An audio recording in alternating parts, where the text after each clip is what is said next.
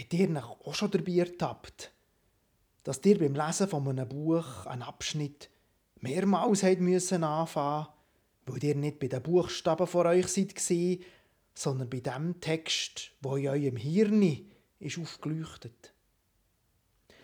Ich bin der Ronny Künzi und Pfarrerin Koppingen und mir passiert das immer wieder. Da bin ich eingetaucht in die Welt von meinem Buch auf einmal schiebt sich der Gedanke vor dran, dass ich auch noch die Abwaschmaschine anlassen Ich meine es aber gerade nicht. Nur leider, egal wie ich mir wieder Mühe gebe, zurückzutauchen in mein Buch, es gelingt nicht mehr. Der Genuss ist weg und irgendwann stehe ich dann seufzend auf, lege mein Buch weg, gabe in die Küche und die Maschine anlassen. Unser Hirn ist ein Hochleistungskomputer, ganz klar. Aber es ist trotzdem keine eierlegende Wollmilchsau. Unser Hirn kann nicht zwei Sachen gleichzeitig machen. Multitasking hin oder her. Es kann nicht lesen und gleichzeitig krampfhaft daran zu denken, die Abwaschmaschine nicht zu vergessen. Leider gehe ich immer wieder ins gleiche Muster, noch beim Arbeiten. Da hocke ich an sich vor einem Laptop und schreibe das Wort zum Tag und doch geistert die ganze Zeit der Siebtklassunterricht durch den Kopf wo immer noch nicht fertig ist. Immerhin, ich kenne die Fallen. Das hat mir eine kurze Geschichte gelehrt.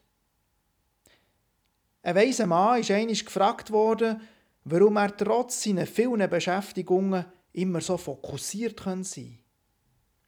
Er hat dann zur Antwort gegeben, wenn ich stehe, dann stehe ich. Wenn ich gehe, dann gehe ich und wenn ich sitze, dann sitze ich. Das hat die, die ihn gefragt haben, nicht wirklich überzeugt. Das machen wir doch auch. Was machst du noch? Er hat aber wieder nur das Gleiche gesagt. Wenn ich stehe, dann stehe ich. Ja, ja, das hat er schon gesagt. Und weiter. Jetzt hat er sie angeschaut und gesagt, nein, wenn ihr sitzt, dann steht er schon. Wenn er steht, dann seid ihr schon unterwegs. Und wenn er geht, dann seid ihr schon am Ziel. Die kleine Geschichte ist so simpel wie einleuchtend, an sich nichts leichter als das umzusetzen. Eigentlich. Vor ein paar Jahren bin ich an einem Vortrag für Eltern. Es ist um die Motivation der Kind beim Lehren gegangen. Und der Referent hat das Bild gebraucht, das mir seither nicht mehr aus dem Kopf geht. Und wo mir die Geschichte noch etwas einleuchtender macht. Der Referent hat gesagt, es gäbe drei Zeiten. Die Lernzeit, wenn in Schule oder daheim richtig konzentriert geschafft wird. Dann gäbe es die Freizeit, also die Zeit, wo wir das machen, was wir gerne machen. Und dann gibt es noch die Köderzeit. Das ist die Zeit, wenn wir vor einem Buch sitzen und eigentlich vor der Abwaschmaschine stehen. Köderzeit. Ein kleines drastisches Wort. Vor allem, wenn ich daran denke, wie viele so Köderzeitmomente sich da über den Tag ansammeln. Aber das Bild, taucht dafür auch immer wieder auf wie ein Warnschild.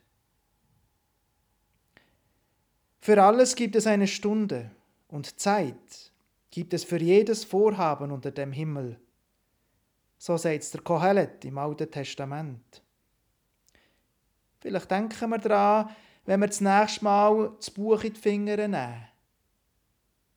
Aber natürlich nicht gleichzeitig, weil das gäbe ja den Köderzeit. Ich wünsche euch ganz einen guten Tag, möglichst ohne Köderzeit.